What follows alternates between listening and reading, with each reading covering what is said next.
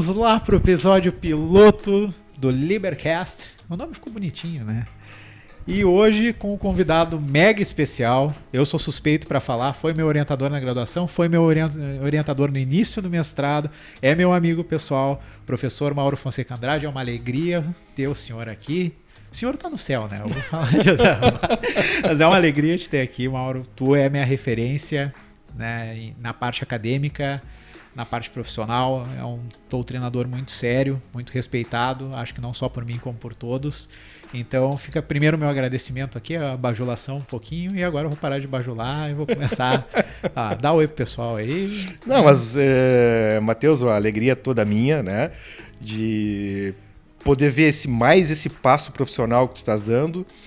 É, não, a gente se conhece há muito tempo, né? Desde antes de ser o professor orientador, eu fui da professor de sala de aula, né? Então foi bem antes da, da época da, do TCC, do trabalho de conclusão de curso.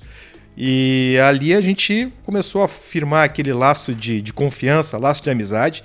E é muito bom ver como que um menino que eu conheci, né, hoje está nesse nível de um profissional sério, destacado, com sucesso. E eu o resultado. Vou, eu, é já, esse, né? eu já vou mandar o editor cortar essa parte, inclusive, para poder botar nas redes sociais, botar em tudo. Isso aqui vai até pro Lattes depois dessa. Mas é verdade, sabe que assim, eu, eu não sou de, de, de baixo lá, eu falo de coração mesmo. E isso é, é, é muito bom para quem vê o aluno na sala de aula.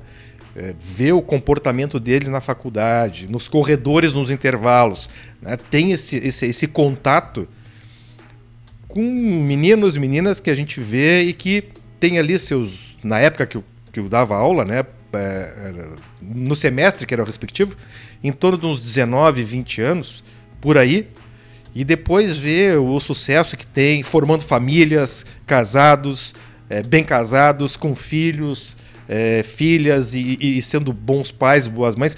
Isso é sensacional. Isso é uma coisa que enche o coração assim de alegria ver não só a parte profissional, mas também aquela caminhada humana, né? Que o que aquele menino, aquela menina teve, tiveram depois de passar por nós ali. Para quem vê no YouTube, daqui a pouco começa a chorar. Mas é verdade, é verdade. Não, é eu verdade. te agradeço muito também pelas palavras, fico muito feliz de ouvir, principalmente de ti. Hoje é amigo pessoal, mas também exatamente minha admiração continua e só aumenta. Né? Então vamos agora aqui, senão a gente vai ficar falando, o pessoal vai, vai ficar só acaba. Estão se bajulando aqui, não vão ao ponto.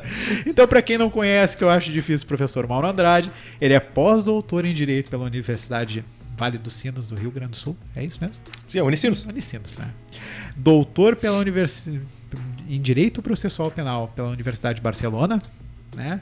É promotor de justiça, professor adjunto da URGS, aqui, a Universidade Federal do Rio Grande do Sul. É um currículo. Eu tive que encurtar o currículo, porque senão ia pegar todo o podcast só com o currículo. E agora, Mauro, vamos descobrir agora, dissecar a parte acadêmica e perguntar assim, como é que começou a tua trajetória acadêmica? Quando tu começou no direito? Quando que surgiu essa questão de pesquisar, de publicar? Já tinha esse pensamento? Surgiu do nada? Como é que foi? Olha, é, esta lógica de ir para academia, ela começou quando eu não passei no primeiro concurso que eu fiz, né, para o Ministério Público. Eu só fiz concurso para o Ministério Público, não fiz para outra carreira pública. Né? E, bom, não deu certo no primeiro concurso, por uma série de fatores. E disse, bom, o que, que eu vou fazer agora? Eu, eu ingressei na área privada, eu fui advogado, atuei como advogado, e como advogado eu estava atuando na área do direito civil, mais especificamente contratos de seguro.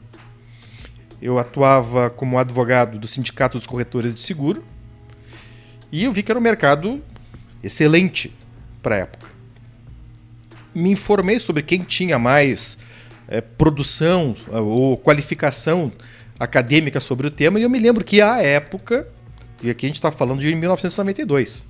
Só isso. Eu nem tinha nascido ainda. estava falando de 1992. A época tinha uma, eu não me lembro o nome dela, mas uma advogada cuja maior titulação nessa área era mestre no Rio de Janeiro. E eu sempre gostei de estudar, e, mas com certas limitações de material tal. Aí eu resolvi, disse, bom, vou fazer um mestrado. Já tinha feito a Escola Superior do Ministério Público, aqui no Rio Grande do Sul, e resolvi fazer o mestrado, a prova do mestrado para a URGS. Fiz e passei ali em sexto lugar, se eu não me engano. Na época, colegas meus no mestrado, né, foi, eu tinha como colega Danilo Kniznik, que depois se trans, recentemente, né, ele foi o diretor da Faculdade de Direito da URGS. Ele ingressou como professor lá depois e se tornou diretor. O ministro São Severino, né, era meu colega do mestrado. O professor já falecido Pinambá Azevedo, também da área penal aqui no Rio Grande do Sul. Mas eh, quando eu iniciei as aulas eu fiquei pouco tempo, porque eu sempre tinha a aspiração de ser, de passar no concurso para o Ministério Público, abri o concurso e eu estava com uns dois meses de aula só no mestrado quando saiu o resultado. E aí eu fui aprovado, isso já em 93, e fui aprovado, e aí então tive que assumir e abandonar o mestrado. Então começou por lá. E aí depois, bom, passei no Ministério Público, não tinha condições de continuar, né? É, é, mantendo as duas atividades. O mestrado era em Porto Alegre, né, na Universidade Federal. A minha primeira comarca foi Itaqui, que, para quem não conhece, a distância, em termos de distância, resumidamente é a cidade mais distante de Porto Alegre, 750 quilômetros, então inviável por completo. E eu abandonei mestrado. Depois que eu saí de Itaqui, dois anos e pouco, fui para Piratini, que, era uma que é uma cidade pequena né, e com um movimento forense muito reduzido perto de Itaqui. E lá eu comecei a ter as, as, as sextas-feiras praticamente não tendo o que fazer mais. Eu saí dos 110% para o 20%. Né? E eu me acostumei a trabalhar com muita coisa e produzir muito rápido. E quando eu fui para Piratini, que foi a primeira capital Farroupilha, né? É no sul do estado, aí eu resolvi fazer a especialização que a Escola Superior do Ministério Público aqui tinha aberto. Fui, né, de 97 a 99, fiz o curso perfeito e ali eu apresentei um tema sugerido pelo professor Tupinambá Nascimento, que depois, né, Tupinambá Pinto Nascimento, é, Pinto Azevedo, que depois ele, ele acabou sugerindo um tema que evoluiu muito, que foi Investigação Criminal do Ministério Público. A primeira monografia sobre o tema foi minha no país, apresentada em 99. E que, se de, que depois foi convertida no primeiro livro sobre o tema em 2001. Eu me lembro que não tinha nada. Tinham dois artigos pequenos sobre o tema e o resto tudo muito esparso. E eu apresentei em 99 o trabalho. E com este trabalho eu comecei a aprofundar um pouco mais a, a investigação nele, mesmo depois de concluído, porque uma pessoa na área acadêmica marcou muito a minha vida, que foi o professor Darcy Guimarães Ribeiro, de processo civil. Se eu tenho alguém como maestro, né, como mestre, para seguir, eu não tenho ninguém no processo penal. Ninguém. Mas a lógica de estudo que eu acabei aderindo foi por orientação dele. Ele saiu do Brasil em 98 para fazer o doutorado em Barcelona. Terminei a minha especialização em 99 e ali eu comecei então a me preparar e pedir autorização para o Ministério Público também para poder fazer um, também o um curso de doutorado na, na Espanha, também em Barcelona. E lá então a gente foi recebido pelo Darcy, eu e minha esposa. E lá demos sequência a essa atividade. E depois tudo foi né, ao natural. Então começou por ali. Pois é, até uma das perguntas que a gente tem para fazer aqui é como é que foi a tua seleção do doutorado em Barcelona? Como é que uhum. foi essa, essa questão? Agora tu já respondeu parcialmente, uhum. né? Que Sim. o Darcy tinha, o professor Darcy, tinha ido para lá e resolveu ir atrás. Como é que foi essa questão para fazer a seleção? Ele que te ajudou a fazer? É, a, no exterior, e a experiência que nós tínhamos, ao menos à época, não é a mesma daqui. Né? É, se tem uma facilidade de ingresso, mas se aperta muito para poder sair. Aqui no Brasil a lógica aparentemente é outra. Se faz uma restrição de acesso né, para depois ter, inclusive, aquela, aquela, aquela, aquele alívio ou, forçar que o aluno termine o doutorado. Fora de, daqui, não, a experiência que nós tivemos na Espanha menos não foi essa. O que, que eu fiz para poder ingressar no doutorado? É, o Darcy já estava lá, né? o professor Darcy já estava lá, me disse como é que funcionava, tudo direitinho. E para eu poder ter é, tranquilidade na seleção, eu me lembro que eu escrevi um artigo para publicar na revista do Ministério Público, que é, é vinculada à Associação do Ministério Público aqui do Rio Grande do Sul. E o artigo dizia respeito a juizado de instrução. Porque eu estava estudando como é que era a investigação criminal é, na Espanha por causa da investigação criminal do Ministério Público. A Espanha, à época, era o país que mais discutia a investigação criminal do Ministério Público. Porque estava pensando em trocar. Quem investiga até hoje lá é o juiz, né, como regra, e queriam trocar para o Ministério Público. Então a produção bibliográfica era muito grande. Então eu estudei a lógica do ju juiz que investigava. Olha só a questão hoje né, do, do STF. Né? Então tudo isso já tem catalogado, já tem tudo pronto comigo. E eu resolvi escrever um artigo para botar no currículo para chamar atenção. E esse foi o teu primeiro artigo? primeiro artigo. Primeiro artigo.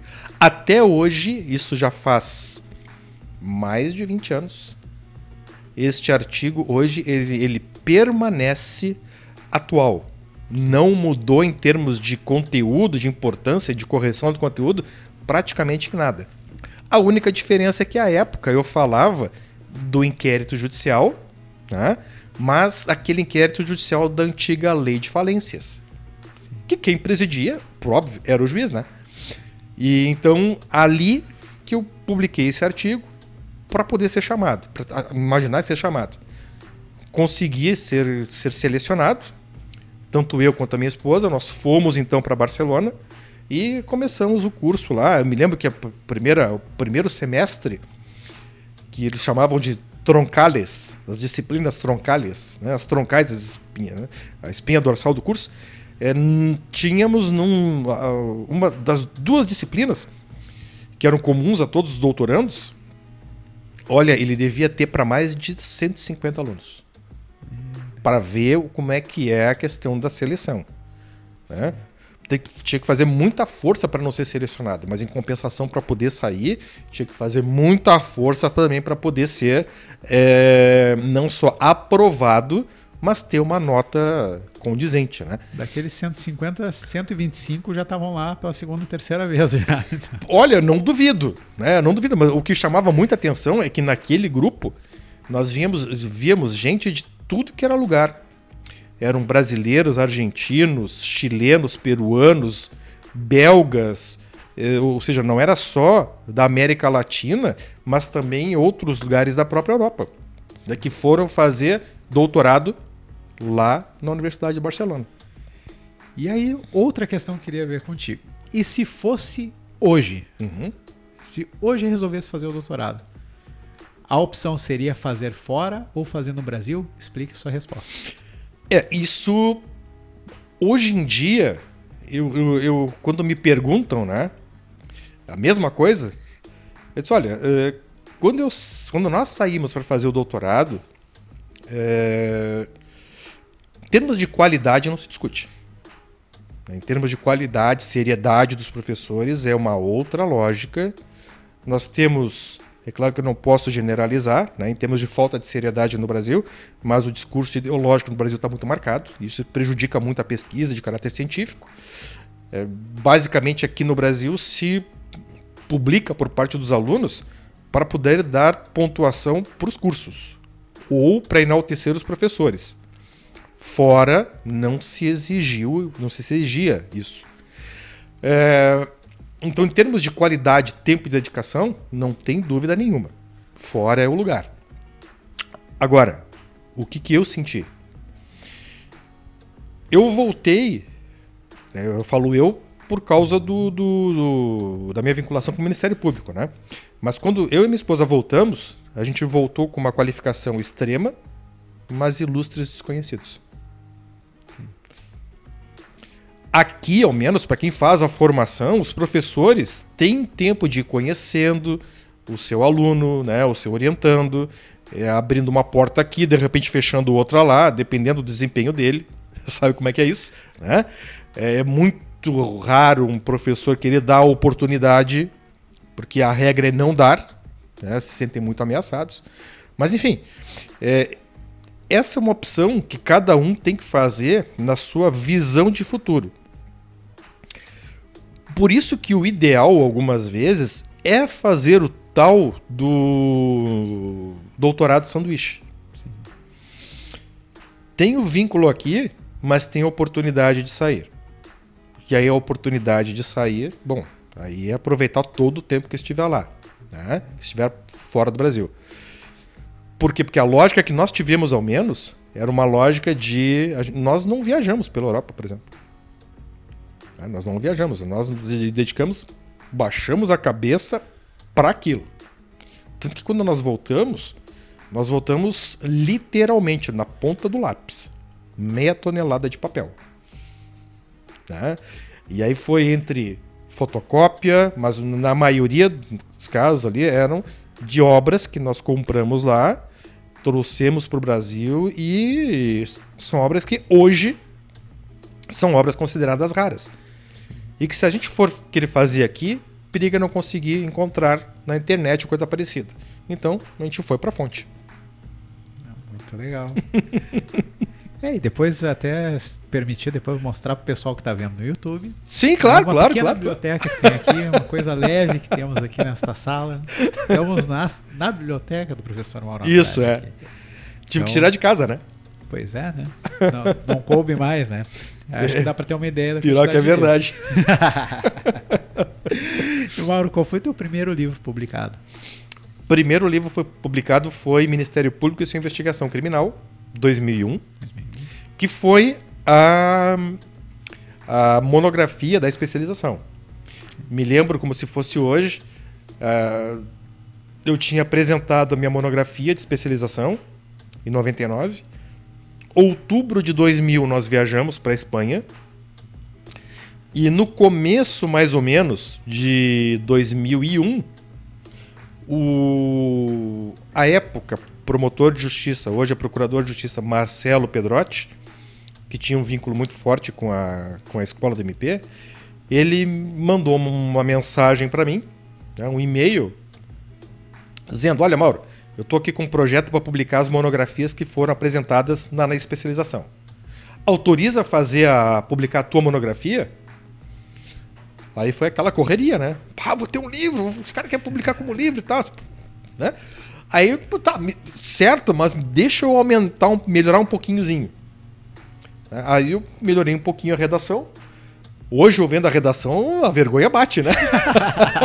Porque é, até para quem for procurar aí na, na, na, na- nos sebos aí que tem os virtuais e tal, né? desculpa o tio, tá? Eu, eu, eu acho isso sensacional, né? Esses tempos eu tava vendo os artigos que eu já tinha publicado e eu peguei um da revista do MP que na época eu tinha achado ele sensacional. Quando eu li, eu fiquei pensando, meu Deus, isso aí tá na internet. Tava truncado, né? Mas é evolução, é aquilo que a gente fala, as pessoas não acreditam.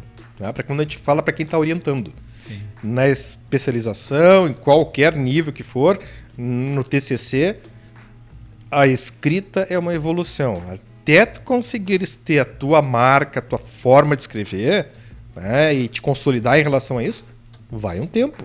Sim. Porque é prática, não adianta.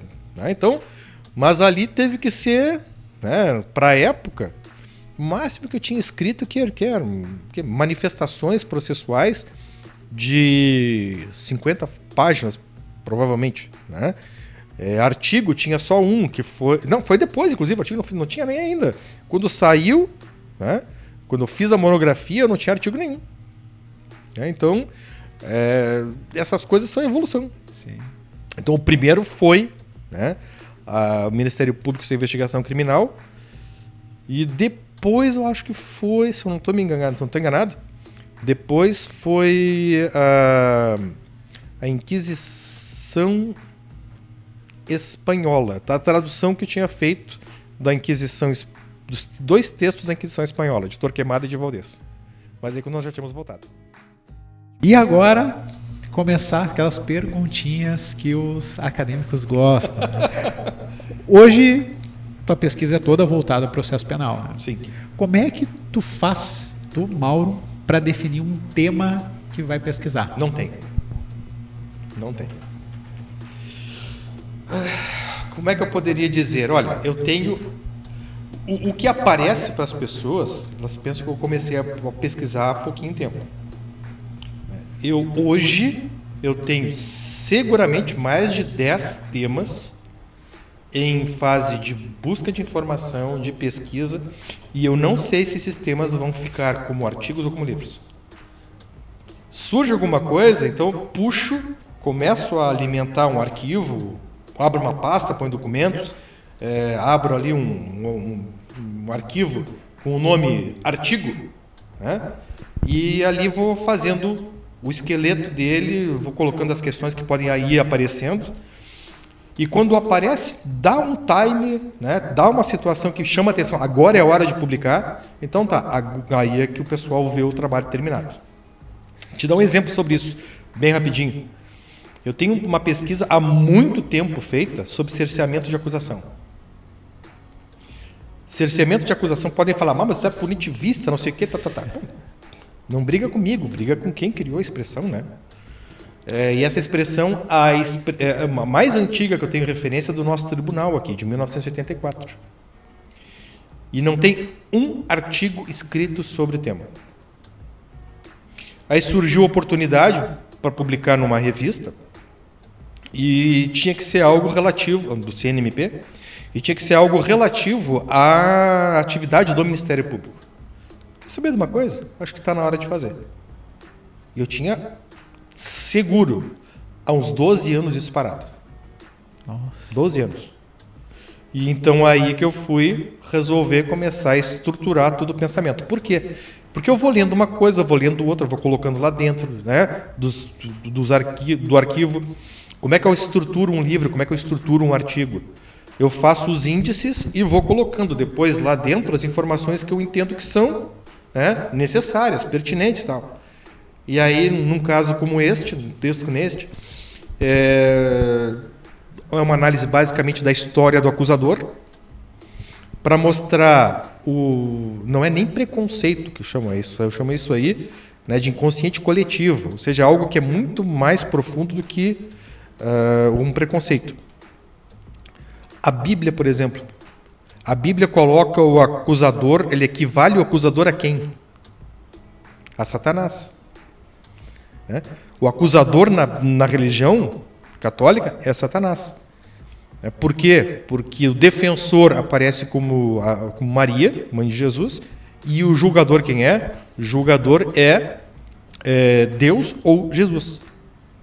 Isso aparece no Alto da Compadecida. Sim. né? Então, essas coisas eu vou juntando, botando, botando, botando informação ali. Quando eu vejo, é, tá na hora, tá bom, vai, e faz. Então, é um processo muito demorado, que as pessoas podem pensar assim, tá, mas vem cá, quanto tempo demora fazer um artigo? Depende, isso aí dura 12 anos. 12 anos. Só isso. E assim tem outros ali. Mas como é que é? V- vamos pegar, porque eu- eu gostei dessa tua estrutura. Agora só quero dissecar ela um pouquinho Uhum. melhor. Então, a primeira, o primeiro passo para ti é a construção do índice do artigo. Sempre. E na medida, vamos supor, o ponto 1, um, tu vai e coloca todos os artigos referentes ao ponto 1, um, tu já lê eles, pega os principais trechos e deixa eles salvos como ponto 1, um, por exemplo. Eu vou ler. É que como. Agora nem tanto. Né? Mas como eu fazia muita leitura, muita leitura mesmo, é, conforme eu ia lendo um texto, eu ia identificando. Isso aqui é para o artigo tal, isso aqui é para o livro tal, isso aqui é para o arquivo tal, pá, pá, pá, pá, pá, e assim fazia. né? É, a leitura que eu estou fazendo hoje, tá? É, é um texto indiano que é a, a tradução é, é a canção do mestre, se não me engano. É o Bhagavad Gita, se não me engano, este é o título. E que fala da luta interior do homem com o bem e o mal dele. E é um texto com 3 mil anos. E esse texto lá dentro tem um ponto em que coloca Deus como juiz. É? E fecha com a lógica que a Bíblia aponta. O juiz né, sendo Deus. Não falou de acusador, não falou de acusado. Até porque eu não terminei ainda o texto. O livro é pequenininho, né? Mas é nessas coisas é que vão aparecendo. Né? De buscar alguma informações diferentes, de referências diferentes. Um colega meu certa vez disse: Mauro, eu gosto de ler os teus textos porque ele mostra cultura. Nunca me esqueço, isso foi o maior elogio que eu tive até hoje em termos do que eu faço, né, de publicação. Porque eu sempre procuro fugir da literatura comum, da técnica, literatura técnica, né? Da doutrina. Porque corre o risco de estar repetindo o erro dos outros, né? Sim. Então eu vou buscar, buscar sempre nas fontes, e várias fontes, e vou buscar na base, e várias bases para poder ter uma linha de pensamento, né? Sentar minha, o meu chão a partir dali, depois desenvolver. O legal de fazer pauta contigo é que tu consegue avançar as pautas e daí eu já não sei mais o que perguntar. Mas agora vamos dissecar melhor, que eu, eu achei muito interessante essa tua colocação agora de como tu busca uh, fora também do direito, na raiz mesmo. Como é que é que se seleciona, que o Mauro seleciona e como principalmente também fala para os teus orientandos uhum. de TCC, de pós-graduação, Uh, como é que tem que buscar uma referência? Como é que eu vou saber quais autores eu posso usar como referência? Quais textos eu posso usar de fato como uma base? Porque hoje tu trouxe uma situação aqui que a gente vive muito, que é de uma polarização também dentro da academia. Uhum. E eu também, como sou da área do processo penal, eu vejo que ela é muito grande. E aí surgem muitas situações que exatamente o acadêmico ele não sabe eh, se é algo tendencioso, se é algo que é real ou se é algo que é irreal. Como é que o Mauro faz para fazer essa seleção e como que tu orienta inclusive os teus orientando, orientar os orientandos uhum. foi péssima essa parte da pergunta, mas é mas é, faz é isso, né? Para passar essa orientação para eles? Sim. É, eu, eu sempre o primeiro passo que eu dou é que a pergunta que eu faço sempre para quem vai ser orientado por mim é: qual é o teu fôlego? Qual é o teu fôlego? Por quê? Porque eu não sei qual é o tempo que aquela pessoa tem para dedicar. Eu lembro pessoa. dessa pergunta duas vezes. né? Então eu, eu tenho que primeiro me ajustar à realidade do aluno, da aluna. Porque ele pode ter problema profissional, ele pode ter problema em casa, ele pode ter uma série de situações e eu não posso querer exigir dele algo que ele não pode me dar. Na verdade, é algo que ele não pode se dar. Não é nem para mim, né? Então a primeira pergunta é essa. Se ele disser, então, professor, está tranquilo, então tá, então agora vamos, né, eu vou por onde ele pode. Dentro do possível, vamos tirar todos os apudes. Vamos citar os autores diretamente. E depois, tá, esses autores que estão sendo citados diretamente, tu tem condições de fazer uma pesquisa sobre a base que ele usou para poder chegar naquela conclusão? Ou seja, se ele está citando o fulaninho, tu tem condições de ir atrás do fulaninho para ver se aquilo que está sendo citado é verdadeiro? É correto? É essa depuração que é o, o, o que a gente mais precisa hoje na academia do processo penal. E aí entra uma coleção que eu, com o professor Darcy Ribeiro, né, Darcy Guimarães Ribeiro, que nós temos, que é dos chamada clássicos do processo, do direito processual. Né? Por quê? Porque são livros que são citados, mas são citados da forma como querem quem os cita quer citá-los. Então não citam algumas vezes da forma correta, não reproduzem a ideia corretamente. Então aí que eu abri essa coleção junto com o professor Daci para a gente fazer a tradução das obras estrangeiras para que aqui no Brasil tenham contato com elas e saber o que cada coisa significa de verdade. E aí ver se o autor XYZ está falando corretamente, está reproduzindo corretamente a palavra daquele autor. Isso significa ir para a fonte primária. Ir para a fonte primária é o primeiro passo que se tem que dar, o que se pode dar, para que a gente consiga trazer para o processo civil uh, uma lógica de ciência. O processo penal, desculpa, uma lógica de ciência.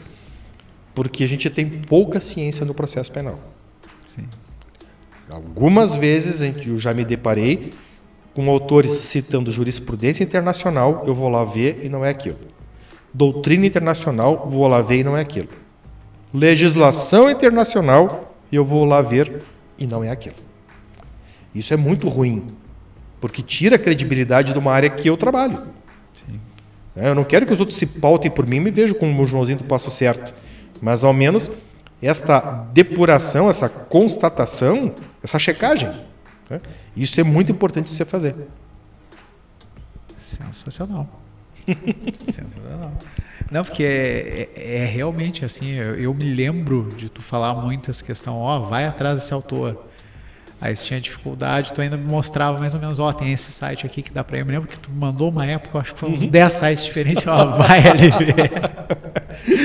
claro, era para o mestrado, mas é, eu me recordo muito bem disso, dessa cobrança. Então aí fica essa dica para o pessoal muito importante, que é vão atrás dos autores primários, né? Da a fonte primária. primária. Isso aí é primária, é, é, importantíssimo. E aí vai, claro, tem uma questão de traduções, né? Mas é uma outra, aí é, é, é uma outra questão, Sim. é um outro problema. Mas o importante é ver se aquilo que está sendo dito por um autor, regra geral brasileiro, se se ajusta aquilo que o autor estrangeiro realmente falou. E isso não serve só para autores do processo, né? também pode ser para clássicos de outras áreas. Vamos aí para a filosofia. Né? Ou vamos para autores que não para obras clássicas que não entram tanto na, na, na, lógica da filosofia, mas que narram discursos de oradores romanos ou atenienses.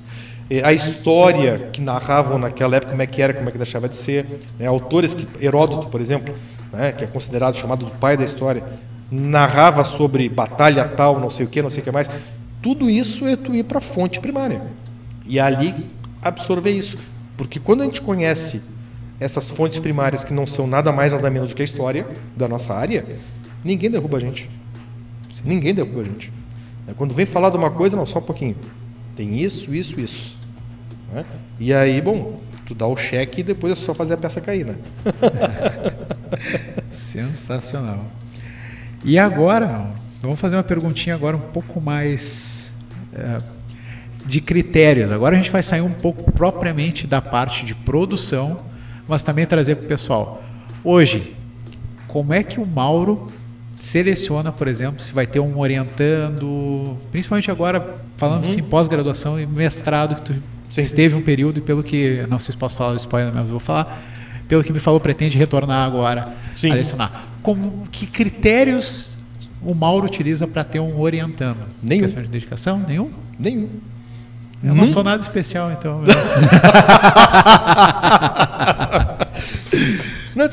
eu, eu, sempre vi né, que se alguém te procura para tu seres o orientador, é, aquilo já é uma homenagem para ti. Eu não vou recusar isso. Talvez eu diga que uma vez eu recusei um aluno, que foi da URGS. Mas por quê? Não era por, por, tema, não era pelo aluno, não era por falta de dedicação, não era por nada. É que há faculdades em que o TCC, ele, a programação é de ser apresentado até o nono semestre. E se não puder, aí bom, então tá, vai até o décimo. Na Universidade Federal não é assim. Na URGS não é assim. Então há alunos que te procuram no décimo semestre. E aí ele quer dar todo o gás que ele acredita que tem no último semestre para poder se formar. Só que algumas vezes acontece de o aluno é, querer de ti uma pressa que deveria ser dele. E aí te entregar para revisão muito próximo da época que tem que depositar. Ou seja, eu que tenho que me virar, né? Sim.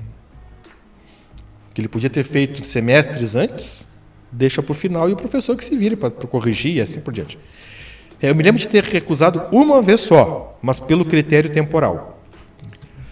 Qualquer aluno que me procure, eu não nego. Eu não nego.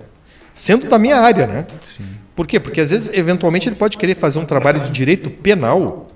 né? E aí você olha, pá, de direito penal, eu acho que mais, mais correto seria um professor de direito penal poder, né? Ah, de criminologia, professor, tal, e assim, e assim por diante. Mas e tu vê como é que as coisas são, né? Eu me lembro de uma vez chegar aos meus ouvidos que numa determinada turma, não da Universidade Federal, mas de outra faculdade que eu ministrei aula, que eu tive aula, que eu dei aula, é, dizerem assim, uma aluna falar para um outro outra pessoa que depois veio bater no meu ouvido. Não, ele só seleciona quem ele acha que pode ter 10 na- no, no- no trabalho. Como é que é a lógica, né? O 10, do 10 é fruto do trabalho e da chatice que eu fico em cima. E não porque eu seleciono porque o aluno tem potencial ou não tem. Nunca fiz isso. Nunca fiz isso. E uma passagem que para mim é sensacional, assim, que marcou muito por eu ter ido falar com os, os outros colegas. Eu estava no nono semestre quando eu fiz o TCC contigo. E eu me lembro que tu fez um ensaio pré-banco bem rapidinho, assim, foi coisa simples. E depois, quando eu falei com os outros colegas que eram de outros orientadores, eles sempre diziam: pô, mas o meu não fez ensaio e agora? De onde é que surgiu essa ideia? De fazer um Mas esse é o ensaio, problema que fazer- todo aluno tem. Eu tenho que estar lá para ajudar o aluno a superar uma fase acadêmica que é extremamente desgastante e estressante para ele. Ele pode até fazer um trabalho, mas como é que vai falar em público? Como é que eu começo? Como é que eu termino? Como é que eu digo? Como é que eu me porto? Né? Então, muitas vezes, é, isso foi de ver a dificuldade, né? o desespero, às vezes, dos alunos. Né? Então, a minha função, sempre vi isso, é de ajudar. É sempre de ajudar. E, e este, eu acredito que é o momento mais delicado. Porque fica lá na frente, para faculdades, né, que na URGS, por exemplo, é, é numa mesa que se reúne com os professores, o aluno fica na ponta da mesa, sentado já, mas tem outras faculdades que ele fica de pé, né, no púlpito e tal, e fala, tá, é, onde é que eu coloco as mãos? Como é que eu fico? Aí eu até fico brincando, né? Não sei se cheguei a fazer isso para ti. Tem alguns alunos que começam a ficar, do, ficar assim, ó, jogar para o lado, né? Outros começam a, a, a ficar, a, a, mexer o pé assim, ficar levantando e descendo, né? É... A gente participou de uma banca uma vez que tinha um que estava jogando capoeira. Aham. Eu me lembro que fui eu que descontei isso dele. então, então tem algo assim, né, que como é o momento mais delicado, tá a família vendo, tem os alunos, os colegas, amigos filmando, né? É, ali eu tenho que dar segurança para ele. Sim. E quando eu tô ali na mesa, muitas vezes, é, quando eu vejo que o aluno tá mais ainda tá nervoso e tal, eu às vezes pa- pa- aparece nas filmagens, né? Calma, né? vai devagar. Eu faço sinais, alguma coisa para isso, para poder, né? E, e mais, assim, o aluno quando está lá falando, ele precisa olhar para alguém. Às vezes os outros professores estão anotando, estão fazendo não sei o quê, quando eu vejo que não tem ninguém olhando para o aluno, eu fixo. Para ele estar seguro. Daqui a pouco ele se perde, porque ah, não tem ninguém prestando atenção em mim. Né? Então eu fico com ele ali. Então tem toda essa lógica né, de dar o suporte até o último momento.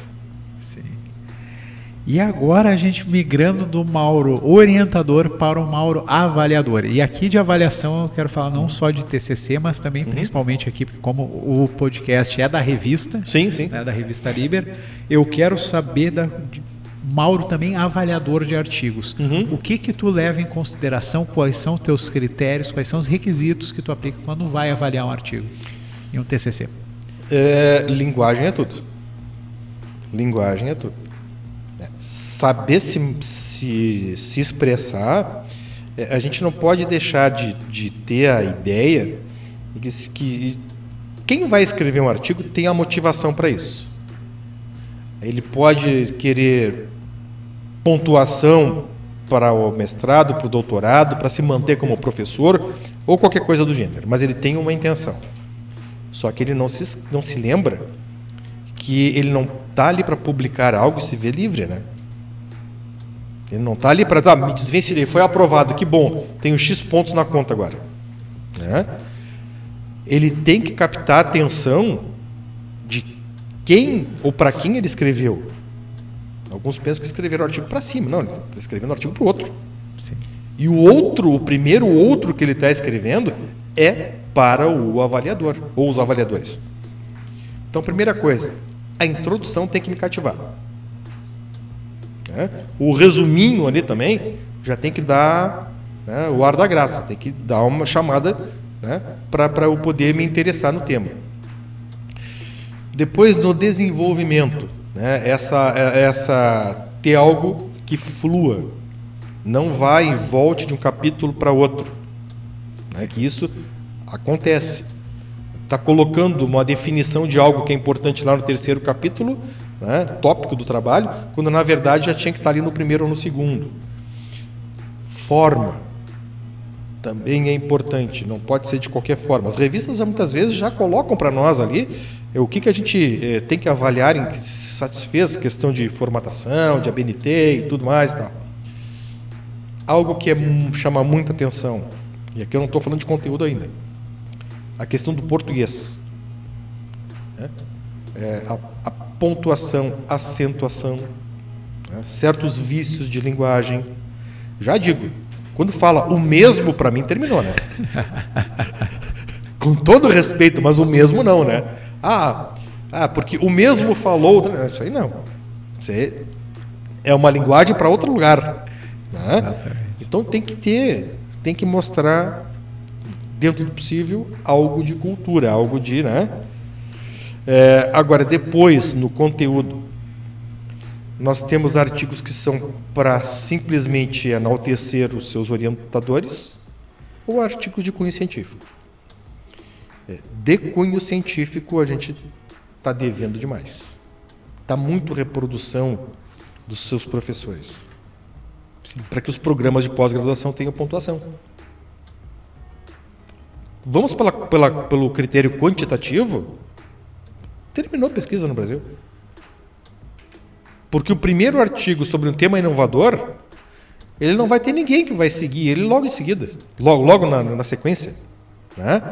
É, então, até se formar essa cultura e tal, e, e até mesmo para ser aceito, também é muito difícil. Porque a inovação pressupõe rechaço o que está estabelecido.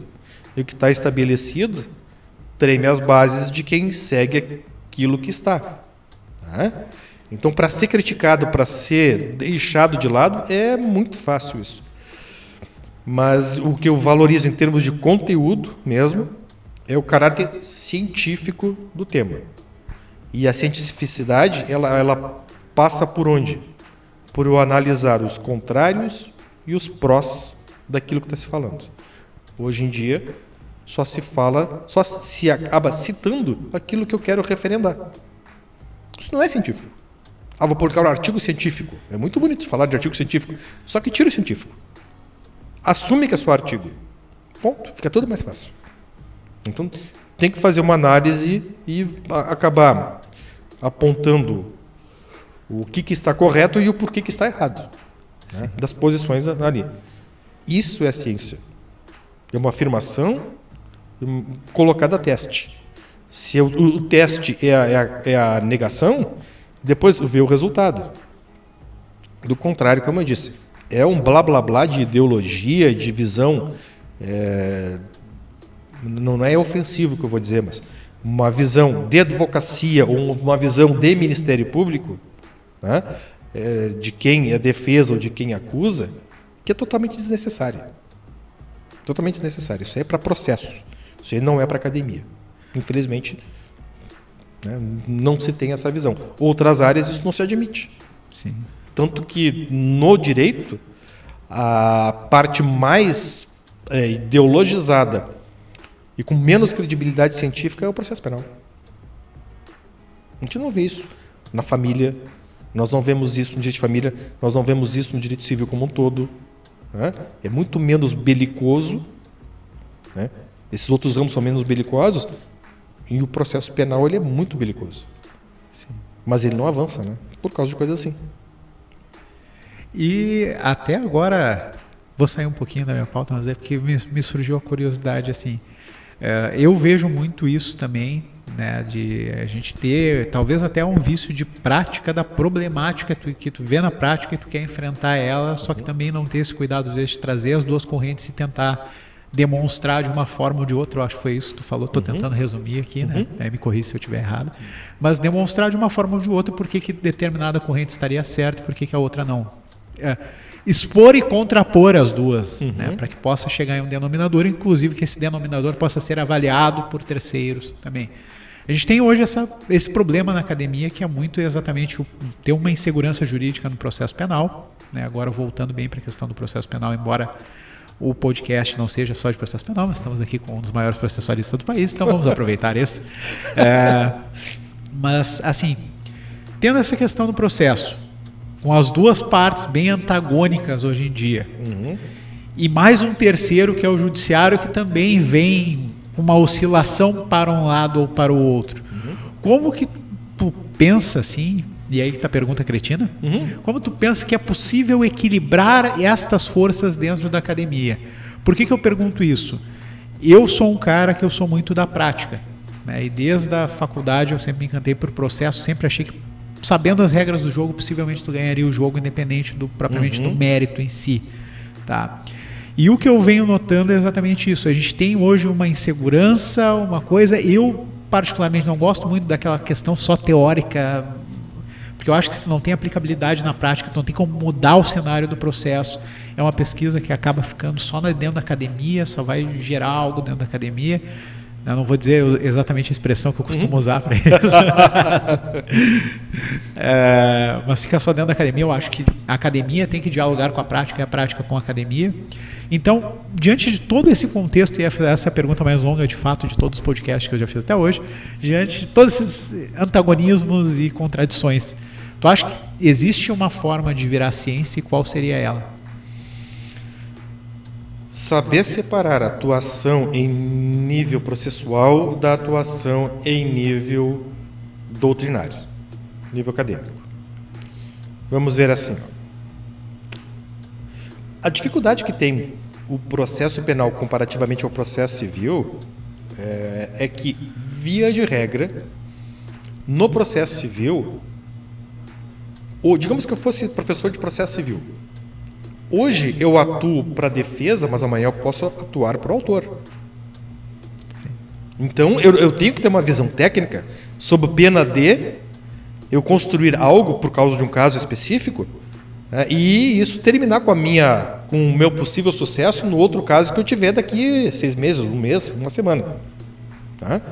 Então eu tenho que ser técnico. Se eu não for técnico, terminou. Agora, no processo penal, se fala muito de argumentação, né? Sim. E argumentação é quem convence, não é quem tem razão. Tem uma diferença muito grande nisso. Então, tem que saber fazer essa separação. Nós temos autores mais antigos do que novos e que faziam muito bem essa separação.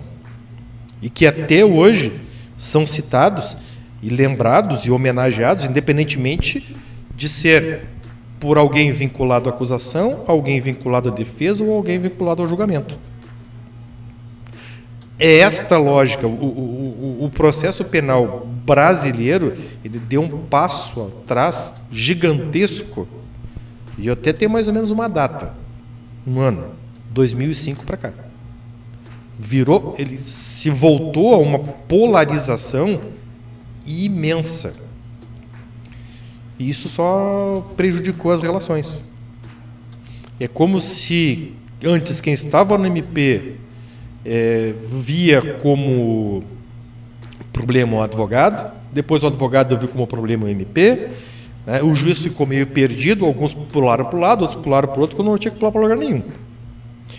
Uma grande marca disso, é que não querendo entrar numa, nessa discussão específica, só para lembrar, né, é a luta pela defesa ou rechaço da palavra garantismo. Alguns procuraram chamar para si aquilo para colocar, colocar dentro tudo que quiseram, até para significar o que nunca significou, e, de, e aí se criou a lógica de quem não pensa como a gente, ele é antigarantista. Procuraram demonizar quem não concordava com aquilo que até mesmo quem trouxe essa expressão para o Brasil nunca disse. Então aí começou essa briga. Né? Para colocar dentro, muitos colocaram dentro, e aqui o Grande Sul foi, foi é, um ícone nesse sentido, de criar a demonização de quem não concordava com certos significados ou conteúdos que o garantismo nunca teve. E isso nós temos reflexos até hoje. Né? Infelizmente temos reflexos até hoje. Agora, isso com relação à acusação e à defesa. E o judiciário? O judiciário, quem faz parte do judiciário tem que saber uma coisa. O judiciário só tem sentido de continuar existindo se ele se colocar longe dessas discussões e polarizações. Porque a jurisdição ela foi construída, ela foi criada para dizer: fulano e beltrano, não se matem, tragam para mim, que daí a gente, a gente resolve. A gente vai decidir, eu vou decidir.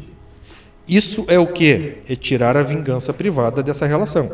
Agora, se eu me posiciono, como eu vi agora esses dias, né, é um artigo que fala que o juiz tem que levar mais em consideração o que a defesa produz do que a acusação, ou que o juiz, como no artigo 3A hoje do CPP, né, que está suspenso, mas enfim, colocar um juiz considerado juiz defensor, Tu coloca o juiz assumindo um lado. Tu está tirando dele a resistência da vingança privada. Desmanchou a lógica de manutenção de sociedade. É aí que surgiu. E se isso não serve mais, por que, que eu vou esperar que o judiciário faça uma coisa que eu não tenho mais confiança? Pronto, foi-se. Terminou. É esse o papel do judiciário. Até mesmo na academia. Sensacional. é, eu ainda estou refletindo com uma das frases que tu falou ali. Até na chamada do podcast a gente vai separar aqui, para quem está ouvindo e não viu no Instagram, a gente vai separar Sim. uma frase. Eu já até peguei qual é a frase. Mas agora, para poder fechar depois dessa filosofia densa aqui, bah, já, filosofia até, densa. Até, até, até, vou te citar agora, depois nos, nos artigos que tu fala, porque eu achei sensacional. É, Agora, duas perguntinhas rápidas e para a pergunta da audiência e a gente uhum. poder fechar aqui. Primeira perguntinha. Pós-doutorado. Uhum. Mito, verdade, caviar. Nunca vi nem comi só os falar. Olha, depende do cliente, né? depende do cliente. É, Pós-doutorado é titulação? Olha, como titulação ele não é. Mas aparece no currículo Lattes como sendo. Né? E quando a gente fala no exterior sobre pós-doutorado, até alguns chamam, o que, é isso? É, Portugal criou cursos de pós-doutorado para brasileiros, né? porque viu que era mercado. É, fora do Brasil, na Espanha, por exemplo, não tem isso. Você pode ser professor visitante, publicar um trabalho depois, resultado da tua visita. Perfeito. Então tudo vai depender do que? Do teu é, da tua seriedade em fazer aquilo que te propuseste. Sim. Perfeito. É, realidade, eu tenho um trabalho que seria para pós-doutorado que até hoje eu não publiquei. Qual? Eu estou tentando publicar, né? Esse trabalho tem 20 anos de pesquisa. Conseguimos ganhar daqueles 12, agora chegamos Frouxo. ao marco de 20. Frouxo. Né? Que é sobre juizado de instrução né, sobre inquérito judicial. Eu tenho que parar e escrever porque eu tenho uma pesquisa pronta há muito tempo, que eu comecei a fazer junto com a tese de doutorado. E hoje a gente está vendo isso no Supremo. Exato. Exato, é o momento. E eu acho que o STJ também agora O STJ também... fez uma portaria 58, se eu não me engano, né? E foi suspenso o inquérito judicial. É, recente, faz umas duas, três semanas mais ou menos. Né? Foi suspenso. É, por ordem do Supremo. Então, se, se tem um trabalho legal para fazer, beleza, descarrega ali. Né? É, caviar, só se for aquele artiguinho que vai publicar, um artiguinho mais ou menos, e vai chamar aquilo de pós-doutorado. É, qual era, era? Se era sério? Se não, como é que era a, pergunta? No final era caviar, né? É, mito ou verdade? Ou mito ou verdade? Não, mito, como eu disse, titulação não é. Verdade se a pesquisa é feita seriamente. Né? Caviar, bom, para rotar peru, desculpa a expressão, né? aí vai daquele que, né, se quiser mais para autopromover ou não. né? Eu, quando fui fazer o pós-doutorado, eu fui fazer na Unicinos e eu segui quem? Eu fui atrás da pessoa que me influenciou positivamente para fazer o doutorado, né, que foi o professor Darcy. Como ele dava, ele tinha a matéria no doutorado dele lá, no curso de doutorado, e que eu fui para fazer pós-doutorado, acompanhando as aulas dele, que era de processo e democracia, eu tive alguns trabalhos que derivaram disso. Um trabalho, foi um artigo, é, Processo Penal e Democracia, numa coletânea que teve aí alguns professores conhecidos e personalidades conhecidas aqui no Brasil, né, sobre isso. O amigo que me convidou foi o Bruno Amaral Machado, professor, é, promotor de justiça no Distrito Federal professor do curso de doutorado, uma das universidades de lá. E foram dois tomos. E dentre uns dos convidados foi o ministro Rogério Schetti, por exemplo, só para ter uma ideia. Né? Então foi um trabalho legal para lá. Outro, outro trabalho derivado do pós-doutorado foi Processo e Democracia, né, de Calamandrei, Piero Calamandrei, que não tinha tradução para nenhum idioma, para o idioma português. Né? É um livro da década de 50, que foi traduzido para o espanhol em 60 e em 2017, se não me engano, foi traduzido para o português. 2017, 2018, para o português. Tudo derivado do pós-doutorado. E assim outros vários artigos eu coloco, fiz também, né? É, se eu não estou enganado, até mesmo os textos sobre a audiência de custódia. Então foi muita coisa derivada disso. Não teve um trabalho específico, né? Bom, um tomo, né? Não, foram várias coisas e derivados do que, do que eu aprendi e pude pesquisar com ele. Né? Então, então foi se produziu bastante, produziu né? bastante. Se produziu bastante. E agora uma outra pergunta. Um livro que você leu no direito e mudou a sua visão e um livro fora do direito que tu leu e pensou assim, bah, isso aqui mudou a minha visão de vida, de mundo, enfim. Um livro no direito que mudou minha visão foi durante o doutorado de um autor que infelizmente já faleceu. O nome dele, ele é um argentino, Julio Mayer. Eu tinha comprado o primeiro tomo do livro dele. Né? Ele disse: Olha, que esse cara aqui escreveu é sensacional. Sensacional. Ele fazia, ele fez, melhor dizendo, uma retrospectiva histórica de vários institutos, né? para dar origem das coisas, que era a lógica que eu tinha seguido por causa do professor Darcy. E ali eu vi, pô, isso aqui me serve. Gostei desse estilo, né? E encaixou com o que eu estava fazendo por influência do Darcy também. E então tá, então vamos vamos adiante. Então este foi o do direito. Fora do direito, eu não tenho como nominar agora. Por quê? É... A quantidade de leitura que eu fiz por causa do doutorado foi. Não é para enaltecer nada disso, mas é que é verdade. Né? Foi muito grande. Se eu tiver que dar um nome, eu vou ser. É, não vou ser honesto com os outros tantos que seguiram.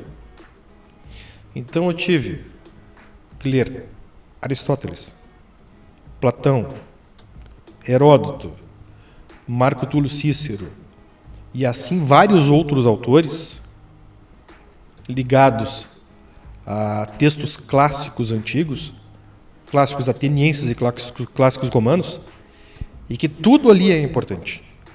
Tudo ali é importante. É, se eu der preferência para um ou para outro, cada um foi um tijolinho. É, cada um foi um tijolinho. Então, eu, eu, eu colocaria hoje né, esta, esta sugestão para quem quer aprender a sua área, processo civil, processo penal que seja, mas comecem por ali. E ali depois vai abrindo. Vai abrindo. É, chegando ao ponto de ter autores, por exemplo, né, como Voltaire, né, na França. O cara era doido de atar. Só podia ser, porque a quantidade de coisa que aquele cara escreveu é sensacional. E assim por diante. Né? Então, fora do direito, fica muito difícil de dar um nome. Né? Talvez um, assim, mas aí fora disso tudo que a gente falou, né? Sim. É, talvez um, que é um livro que eu li quando estava no primeiro grau. Não era nem ensino. Antes do ginásio. Não, esse foi depois do ginásio, né? Trocou o nome naquela época, mais ou menos. Né? Que é algo que eu sempre tenho na memória, que é um livro chamado As Aventuras de Tibiquera. Por quê? Porque, de certa maneira, ele faz esse caminho. Tibiquera era um índio que tinha que estava no Brasil quando ele foi descoberto. E ele adquiriu a imortalidade por passar sempre para os filhos dele o nome dele. Então, para o primeiro filho dele, o nome dele. E, claro, ele casou várias vezes porque era imortal, né? E ali, neste livro, ele narra a história do Brasil. Se eu não me engano, é de Érico Veríssimo. Narra a história do Brasil sob a perspectiva de quem foi testemunha. E dentro disso, ele podendo acompanhar e formar seu convencimento de coisas que ele viu. Né? E dar uma lição de história. E quem sabe então a lição de história não é dar o nome do seu, seu nome para o seu filho, né? mas seguir esse caminho de buscar quem viveu em cada tempo, é, conhecer o que, que essa pessoa viu, o que, que ela falou e o que eu posso tirar de bom dali. Talvez seja a base, que é o caminho que eu faço, né? Basicamente é esse. Eu tenho umas curiosidades aí, ó. Tá. E agora a última pergunta daí que veio da audiência, porque o resto a gente matou agora uhum. na pauta e fora de pauta, que é do Wagner, que ele perguntou para nós lá no Instagram quando eu abri a caixinha, juiz das garantias, hoje, por essa situação que a gente está vivendo no Brasil, ainda vale pesquisar e publicar sobre a área? Vale, vale. Um, como título Juiz das Garantias, um trabalho que eu tive, né, que eu publiquei, até onde eu sabe foi o primeiro, com este título, onde eu fui analisar a figura do juiz das garantias, né, a figura proposta no projeto de lei do Senado número 156 de 2009. Bom, essa figura, o juiz das garantias, chegou para o Brasil com alguns fundamentos. E os fundamentos que, que foram apresentados, ao menos nesta pesquisa que eu fiz, nenhum deles convence. É bom que se diga, eu não sou contrário à, à figura do juiz das garantias. Mas ao menos que se seja sincero para dizer, não, o juiz que atuar até determinada fase não vai poder participar do julgamento porque não se quer. E não por causa de justificativa A, B ou C. Essas justificativas não são corretas, a partir da própria lógica dos institutos que invocaram. Vamos lá, sistema acusatório, pressupõe juiz das garantias? Não. Nunca pressupôs. Por quê? Porque o juiz que pratica um determinado ato, ou não pratica um determinado ato, como é que eu vou dizer que ele perdeu a imparcialidade por causa daquilo? Aí nós vamos ter que ver qual é o critério que leva à formação do convencimento do juiz. Bom, se é por ele tomar contato com uma folha de papel, como o CPP hoje prevê, embora esteja suspenso, mas isso já estava previsto lá nos projetos CPP anteriores, né? tanto o 156 quanto o 8045, que é da Câmara dos Deputados, é, um juiz que tomar conhecimento da abertura de um inquérito policial, um ofício, tem que se dar por impedido. Ele é impedido. Se ele tomar conhecimento da prisão de uma pessoa, mesmo não sabendo o nome dessa pessoa, ele vai estar impedido. Isso é, é confundir tomar conhecimento com firmar convencimento. São coisas bem diferentes. E o fundamento do impedimento e da suspeição é a quebra ou suposta quebra, a presunção de quebra de parcialidade. Não tem como falar isso. E quando se justifica também com a quebra do princípio acusatório, que se diz isso no projeto de CPP, é, lá no 156, na exposição de motivos. O que, que é o princípio acusatório? é a necessária diferenciação entre quem acusa e quem julga. Tá, mas se eu conceder a liberdade para o sujeito, relaxando a prisão dele, onde é que eu estou sendo aqui acusador como julgador, como juiz? Onde é que eu estou me miscuindo em função de acusador? Se eu concordar e nomear um assistente técnico para a defesa, conforme está previsto no CPP, como motivo de o juiz é, não poder atuar na fase probatória depois, né, como atividade de das garantias.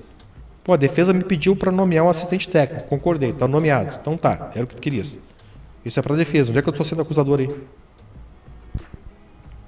Não tem, não tem sentido isso. Fora do Brasil, isso, isso dentro do Brasil, né? Fora do Brasil. Aí podem dizer, ah, mas tem o Tribunal Europeu dos Direitos Humanos que diz isso, aquilo aquilo outro. Né? Então, se o juiz decretar uma preventiva, ele pode estar antecipando, ele já vai estar se convencendo. Tá, vamos ver como é que é fora. Fora do Brasil, o juiz que atua na fase de investigação e até um pouquinho mais, depois, ele pode julgar? A regra é que não. Por quê? Essa é a pergunta que ninguém faz. Né? Por quê? Porque fora do Brasil, as regras, a exigência para quebra de direito fundamental, de qualquer direito fundamental, busca apreensão, interceptação telefônica, prisão cautelar, que seja, só para ficar por aí, exige um aprofundamento no é, exame da autoria. Então são graves indícios de autoria, é o que uma legislação prevê né, ou fortes indícios de crime, não são indícios suficientes, que é o mínimo, ou não são indícios de autoria, como também aqui, que também fica no patamar mínimo. Né, tem que aprofundar. A palavra não é minha, a palavra é do Tribunal Europeu de Direitos Humanos, que foi invocado muito para justificar o juiz das garantias aqui no Brasil. O juiz, a imparcialidade do juiz é presumida. Para derrubar, tem que se demonstrar. E tem que ter critério de razoabilidade. Então tá. Quando que ela é derrubada? Quando o juiz se aprofunda no exame. Quando ele faz uma análise, uma cognição, que chama, né? Uma cognição em sentido vertical, profunda. Aí ele está fora. Se ele faz a cognição horizontal, que nem se faz aqui no Brasil, ele permanece. E há vários casos do Tribunal Europeu dizendo: tá bom, a legislação do país tal diz que, é, por exemplo, é, Itália, né, que tenha lá o, o, juiz para, para a fase de investigação, né, para a investigação preliminar. É, o juiz aqui não poderia ser, pela legislação, o juiz que julgou. O juiz da fase de investigação não pode ser o que julgou. Mas julgou, e aí agora o que, que eu faço? Eles vão analisar o caso concreto.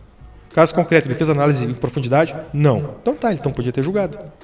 Esse é o caso Padovani, na Itália. É? E, mas o caso clássico é o caso Hausschild, versus Dinamarca de 89, que foi o que criou o precedente e é o padrão até hoje. Ele é sempre citado. E ele é um julgamento que ele é tido, ele é visto pela ONU como sendo o padrão de imparcialidade do juiz. Então, é, em resumo, o que eu posso dizer, o juiz aqui no Brasil, ele segue hoje os critérios que o direito europeu exige? Sim. Que, os tribunais, que o Tribunal Europeu de Direitos Humanos exige? Sim. Estão fazendo uma coisa incorreta aqui? Não. Então, para que trazer um remédio que a gente não precisa? Aí entra a questão da ideologia e entra aquilo que eu disse anteriormente. Invocam algo, eu vou verificar, não fechou, não dá para concordar. Pelo argumento. Agora, se quiserem simplesmente dizer atuou, está fora, bom, aí é uma critério de política criminal do legislador. Mas é política porque ele está dizendo que sim. É assim que ele quer. Mas o, sem apresentar fundamento. Agora, se apresentar fundamento, a gente tem que pesquisar, né? Então, hoje vale a pena? Acredito que sim. Porque vai, a forma como nós estamos fazendo, fere o critério da razoabilidade. Nós invertemos no Brasil a lógica do direito europeu. Lá, imparcialidade presumida. Uma presunção relativa que admite prova em contrário. Aqui, nós temos uma lógica de parcialidade presumida e uma presunção absoluta, que não admite prova em contrário. Fizemos tudo o contrário. É isso que a gente tem. Muito, muito fácil solucionar, né? é só assumir o caráter científico, levar o processo penal de forma séria e científica. Ainda não estamos fazendo isso. Para o Wagner, né? É, vale a pena? Vale a pena. Por quê? Porque essa matéria não está resolvida. Por quê? Primeiro, porque está suspenso o dispositivo. Segundo, porque semana passada, se não me engano, foi apresentado um substitutivo na Câmara dos Deputados ao projeto de CPP, mantendo o juiz das garantias. O Congresso não está ainda fechado com essa história. E se fala nos corredores do Congresso Nacional em rever a figura do juiz das garantias justamente pelo impacto negativo que trouxe. Então é preciso discutir sim, mas discutir de forma séria e científica. Do contrário, vamos chegar nessa forma como a gente está. Não nos esqueçamos que a forma como o processo penal está sendo construído hoje em dia né, é um processo penal que coloca o juiz junto com o defensor. O juiz não tem que ficar nem com um nem com o outro. E se a gente não encontra o equilíbrio, logo em seguida da ruptura. Tudo que a gente não quer é isso. Cada um no seu papel, beleza. O resto vira problema. Então, para poder fechar, Mauro, onde é que as pessoas podem te encontrar? Olha, eh, nas redes sociais, né, no Instagram é professor Mauro Andrade, eh, no Facebook na, na, tem uma, uma, fanpage também que é professor Mauro Andrade, e tem o meu perfil pessoal, isso que eu estou cada vez mais diminuindo, porque eu quero dar preferência para os outros, né? Que é no Facebook também, Mauro Fonseca Andrade. Mas são eh, nas redes sociais a gente está aí. Né? Via de regra como professor Mauro Andrade. Mas é aquilo. Chamar a gente responde também, não tem problema. A gente dá os, os endereços sem problema nenhum. Então quero te agradecer de novo por ter cedido aqui o espaço para a gente gravar, por ter vindo gravar aqui com a gente. Como eu te disse, foi uma alegria te ter aqui. Fiz um monte de perguntas que eu queria te fazer há muito tempo também. Né, as inquietações também da audiência. Então, muito obrigado por ter sido a nossa cobaia deste podcast. Vamos te incomodar de novo, tá? Não, mas isso, o prazer foi todo meu, sabe que incômodo não, incômodo não tem nenhum, né? E que é a função, no final das contas, não só do amigo, né? Mas também assim de quem quer fazer algo para mudar positivamente a vida das pessoas. Não que eu seja uma referência para alguma coisa, mas sempre para dar o apoio e o incentivo. Porque muitas vezes o que falta em tempos assim é ter um apoio e ter um incentivo. A gente podendo dar essa pilha né, positiva para as pessoas estudarem antes de se melhorarem, né, é sempre muito bom. Porque é assim que a gente vai avançar, né? É, é assim que caminha a humanidade, como diz o Lulu Santos. Fechamos agora com o Lulu Santos. Então.